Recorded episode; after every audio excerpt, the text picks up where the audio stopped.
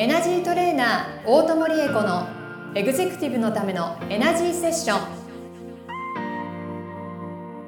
ポッドキャストエグゼクティブのためのエナジーセッションはエナジートレーナーの大友理恵子先生がエグゼクティブな毎日を送りたいすべての方に向けて人生のエネルギーを活性化させるために必要なスピリチュアル情報をお届けするのと同時に皆様からの相談にお答えしていく番組です。エナジーチューニングスピリットボディレイヤーの提供でお送りします。はい、今週も始まりました。エグゼクティブのためのエナジーセッション第38回スタートさせていただきます。ナビゲーターのトーマス J. トーマスです。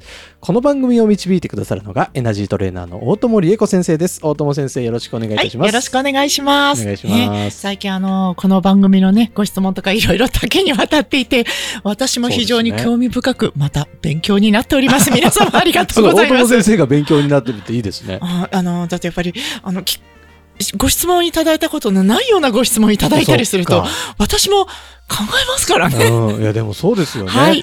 こういうポッドキャストで配信させていただくことで、多分全然これまで大友先生が関わってないような方にもこの番組が届いてるわ本けですから、ね、当にそうです。でそういう方から来る相談だから、はい全然変な角度から来ることもありますからね。ありますね。皆様ありがとうございます。ですよ、はいでポッドキャストって面白いのがやっぱりね、日本だけじゃなくて、はい海外の方でも聞いてらっしゃる方いらっしゃるみたいで、はい。そういうデータも出てきてるので、海外からの相談とかをあら、どうしましょう。外国語で来ちゃったら私わからないかもしれないみたいな。スピリチュアルはでも、うんはいそういうエネエネエネルギー的なものはみんな一緒ですもんね。一緒ですね。言語が違えどはい、違い、あそうです。あの、送電、思念で来ますからねあ。ただね、あの、生活文化圏が違うと、うんやっぱり物のベースの考え方が違うので、魂としてもね。やっぱり日本の幽霊、あの、そそう、幽霊っていう話がね、前々回にも出てましたけれども、西洋文化圏の幽霊とではね、やっぱりちょっと気質が違うんですよ。へえ、面白いですね。そう。だから幽霊の出方とか、表現の仕方も違うんですよね。そう。そう。幽霊でもそういう違いが出るもん全然違うんですよ。日本の幽霊とアメリカの幽霊、全く違いますから。へそうえ。いやでもそううんね、あの同じ例はいえば猫でもはい顔つき違ったりしまあ、すもんね。そうそうそうそう、そんな感じ、そ。ういうことですよそうです。はい。生活文化圏の違うんですよ。今度ね、いつかそんなお話もね、ちょっとしまししょうね。なんか地球上の場所場所のはい。エネルギーの差とかもあるんですかね？やっぱりあると思いますそれによっね。てはい。霊体に及ぼす影響だったりとか、魂当然あると思います。はい。いやー、はい、で霊体に及ぼす影響、そうですね、えーとじゃあ生まれるとき、どこの土地に生まれようかというのも、そそれ私たち魂が一応原則として選んでるわけなのるで、ほ俺ちょっと暑い国嫌だからあんまりアフリカとか嫌だなってことは当然あなると思いますね。どへえ、はい。面白いね。面白いんですよ。その辺もすごい詳しく聞きたいねまたじゃあお話しましょうね。タイミング見てお願いします。はい、今日はあの相談が来てますので、相談じゃないや、質問ですね、はい。質問が来てますので、質問にお答えいただきたいなと思うんですけれども、こちらです。はい。大友先生、こんにちは。はい。過去の配信を聞いていてはい疑問に思ったのですが、えー大友先生のもとに相談に来る方のうち、はいカルマや因縁などが原因じゃない場合というのはあるのでしょうか、はい。えー、全ての原因がスピリチュアルなことではないような気がするんですがうん、どんなようなものなのでしょうか？教えてください。はい、かしこまりました。この方、どうしてね、こういうご質問、疑問がね、はいはいお生まれになったんでしょうかしらね。うんうんうんで、ちょっと伺ってみたい気がしますけれども、はい。あの、実はね、結構、あの、ススピリチュアル的なこと、関係ないよ っていうこと、うん多いんですあよ。多いんですか？多いんで。す。あの、自分ではどうにも一生懸命考えても答えが見つからないとか、努力をしても思うようにいかないと、これって何か憑依かなとか、はいはい因縁かなとか、カルマかなって、うんやっぱり思いたいんでしょうね。うんはいはいはい。もうどどうにもならないから 自分ではしょうがないからな、みたいなはは。はところがね、実際にあの練習をさせていただくと、あの、そうではないことって割と多いです。ちょっと割合として何、何割だというふうに、ちょっと私も実際に数を勘定したことがないので、うん今ちょっとわからないですけど、でもね、半分以上は現実的なことで解決するような印象がありますね。はい。えっ、と、なんで今そういうふうに思ったかというと、じゃあ、1時間スピリチュアルセッションさせていただいたときにね、うんうん。実際に私が霊視をしたり、うん。あの、上の人たちとコンタクトを取って、うん。いいわゆる皆さんがこれがスピリチュアルセッションだよねっていはいうアクションを起こしてる時間って、1時間の中で1時間あるってことほぼないんです。だいたい長くて、きっと10分ぐらいあじゃない意外と短いですねかな。そう、意外と短いですはねい。で、そうやってスピリチュアル的な情報を取って、あとはじゃあどうするのって言ったら、我々が普通に頭を使って、うんいろいろこう分析して再構築して、あの、仮説を立てて検証していくっていう作業の方が多かったりするんですね。ちょっとは話がそれちゃいましたけれども、あの、まず今のこのご質問に改めてお答えする前の前提として、どんな方にも因縁とか、えっ、と、カルマとか、はいスピリチュアル的なものが全く関与していない方というのはまずありません。うんなんでって言ったら私たちそのものがスピリチュアルな存在、はいはいはいはい有体だからなんですね。うんうんうんただ、今、現実に起きているトラブルに、そうしたスピリチュアル的なものが関与しているかどうかという点については、この方がおっしゃるように、関与していないことは、ものすごくたくさんあります。はい。その方が普通に冷静に遡って遡って、なぜそのトラブルが起きたのかうんうんというのを客観的に考えれば原因がわかる。そして原因がわかれば対処、対処法がわかるは。だからそれを対処すれば解決するということは実はたくさんあるんです。うんうんうんただ、なかなか実際に自分のこと、感情を置いといて、あの、客観的に俯瞰して自分のこれまでを見るということが難しいので、多分心が、心というか頭が迷路にはまっちゃうってそういうことなんだと思いますね。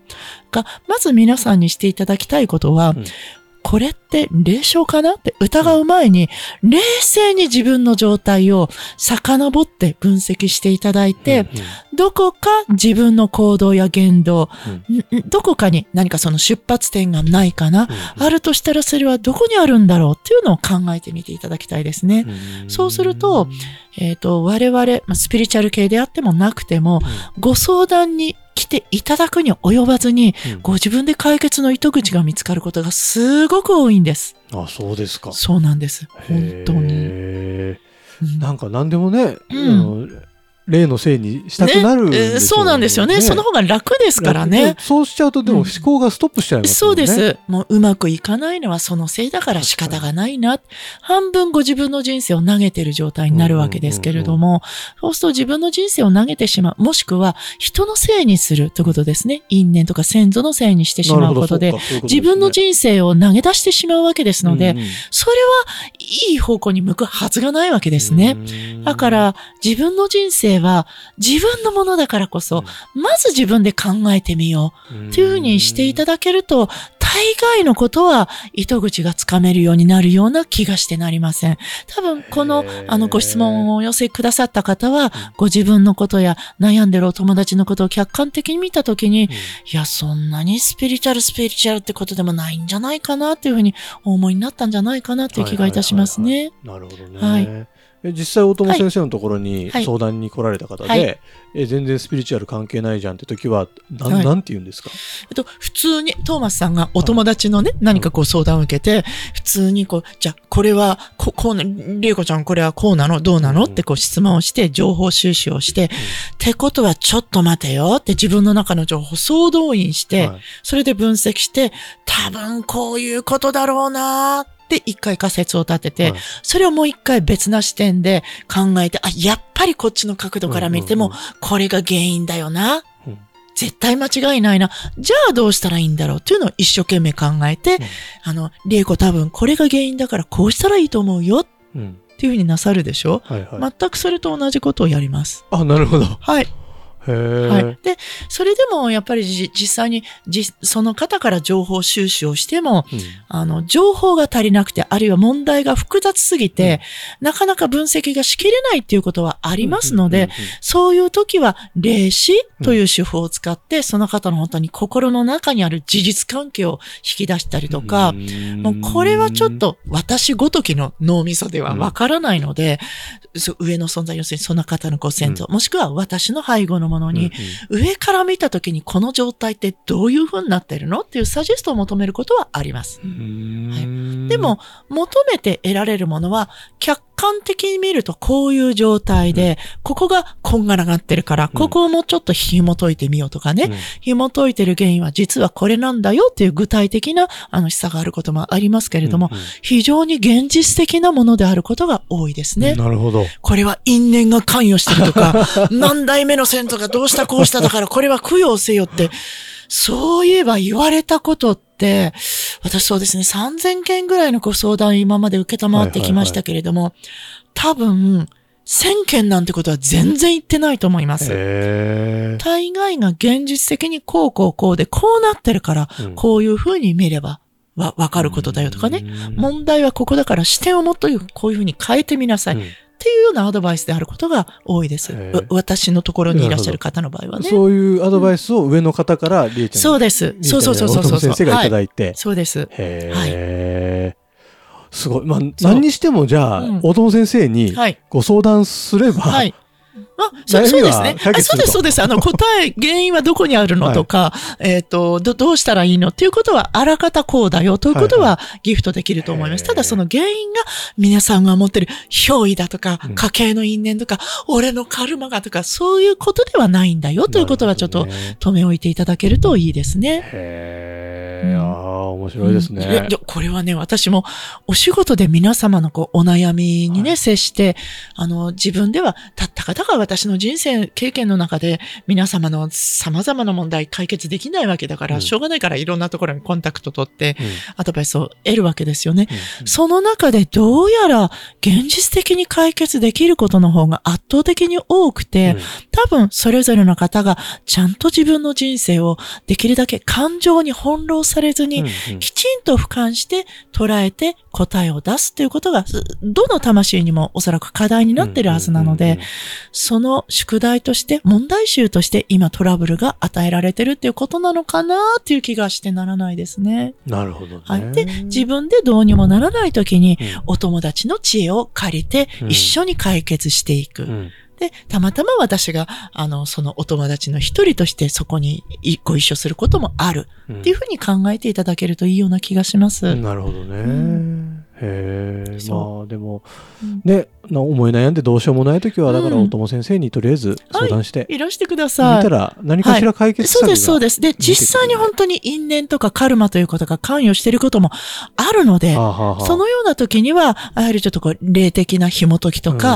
うんなんか霊的な、あの、えっと、で何かね、行使するということは必要になってくるので、へえそんな時には私ども本当にあの、もう出番でございますので、いかようにももう、あの、使い倒していただけると よろしいと思いますね。すはい。な。なるほどね。いや、でもなんか、そういう話を伺ってると、はい。結構、怪しい霊能者さんとかだと、何でもかんでもこう、霊のせいにして、ありますね。高いお金をふっかけてくるみたいなそうそうですね話を聞くじゃないですかあの、はい。残念だけど、そういう方がいらっしゃることもまた事実かとは思いますね。なので、うんなんか、安心感があっていいですね、あそうですか？よかはいった。だからね、お客様にしてみれば結構拍子抜けされることも多いんですよねあそう。なんですか？例ついてないんですか？みたいな。そう、ついてないんですよ。だから一緒に考えましょうね。って。そ。あります。はい。まあ、霊のせいにしたかったけど、そうですありますよね。ここに来あて、払ってもらえればう、ん一発解消のはずだ。っていうふうにいらっしゃる方もいらっしゃいますねもうちょ。っといろいろステップ踏まな踏まなきゃいけなかったんだみたいなことに気そうそうそうづけるそうですねはい場になると。はい。いやー、面白いですね。はいぜひ、あの、皆様のお悩み、はい大友先生に相談していただきたいなと思います。はい。えー軽い相談はというか、うん。番組で取り上げられるものはですね、番組でも取り上げさせていただきますので、はい。えーあなたの相談が結構、他の方が、ね、聞そうだくことですごい気づきがあったりするんですよね。はい。なので、あの、遠慮なくですね、はい。ご相談いただければと思います。はい。番組の概要欄にはい。大友先生につながる LINE 公式アカウントの登録用のリンクがありますので、はい。そこからぜひ友達登録をしていただいて、はい。相談を送っていただくようなことをはい。していただけたら嬉しいです。はい。今日の質問していただいた方もありがとうごいざいました。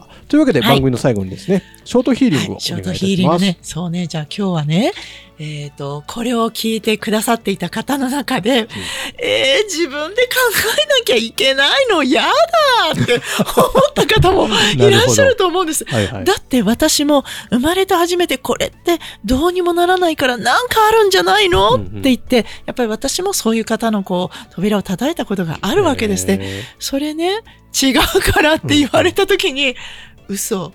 自分でこれ頑張んなきゃいけないの？って、実は青ざめちゃったも情けない過去があるんですね。あ経験してるんですね 経験してるんですよ。そうなんです。面白い。なので、もし、あの今ね、皆さんの中で、え、自分で頑張んなきゃいけないの、ドヨーンってしちゃった方、あるいは自分で頑張ればいいんだ、そうなのか、と思って元気が湧いた方、どちらの方にもさらに、あの、頑張って、そして自分を客観的に見ていただけるようなおエネルギーを皆様にプレゼントしようと思いますい。します。はい、もう私こそが欲しいですね。はい。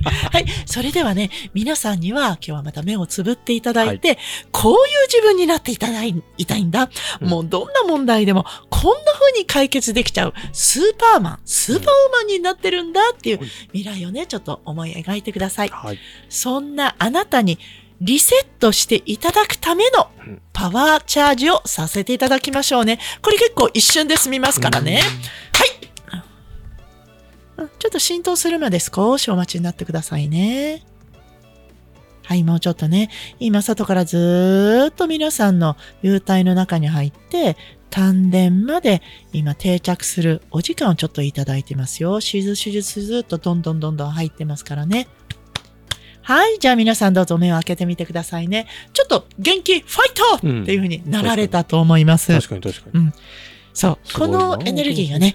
自分で自分の魂を生かしてあげるぞやるぞっていう、あれです。ああ、そうなんだ。はいなんかすごいなんか、大友先生のナビゲート通りに体に入ってきた感じが。やったぜ。それははい、そうだと思います。面白いですねいつもはい。はい、ありがとうございます。はいというわけで、エグゼクティブのためのエナジーセッション、第38回以上で終了とさせていただきます。大友先生、今週もどうもありがとうございます。ありがとうございました。では皆さん、また来週。今週のポッドキャストはいかがでしたか？概要欄にあるレイや LINE 公式アカウントから大友先生への相談をお待ちしております些細な相談でもお気軽にご連絡くださいませ。それではまたお耳にかかりましょう。ごきげんよう。さようなら。この番組は提供エナジーチューニングスピリットボディレイヤー。プロデュースライフブルームドットファン。ナレーション土屋恵子がお送りいたしました。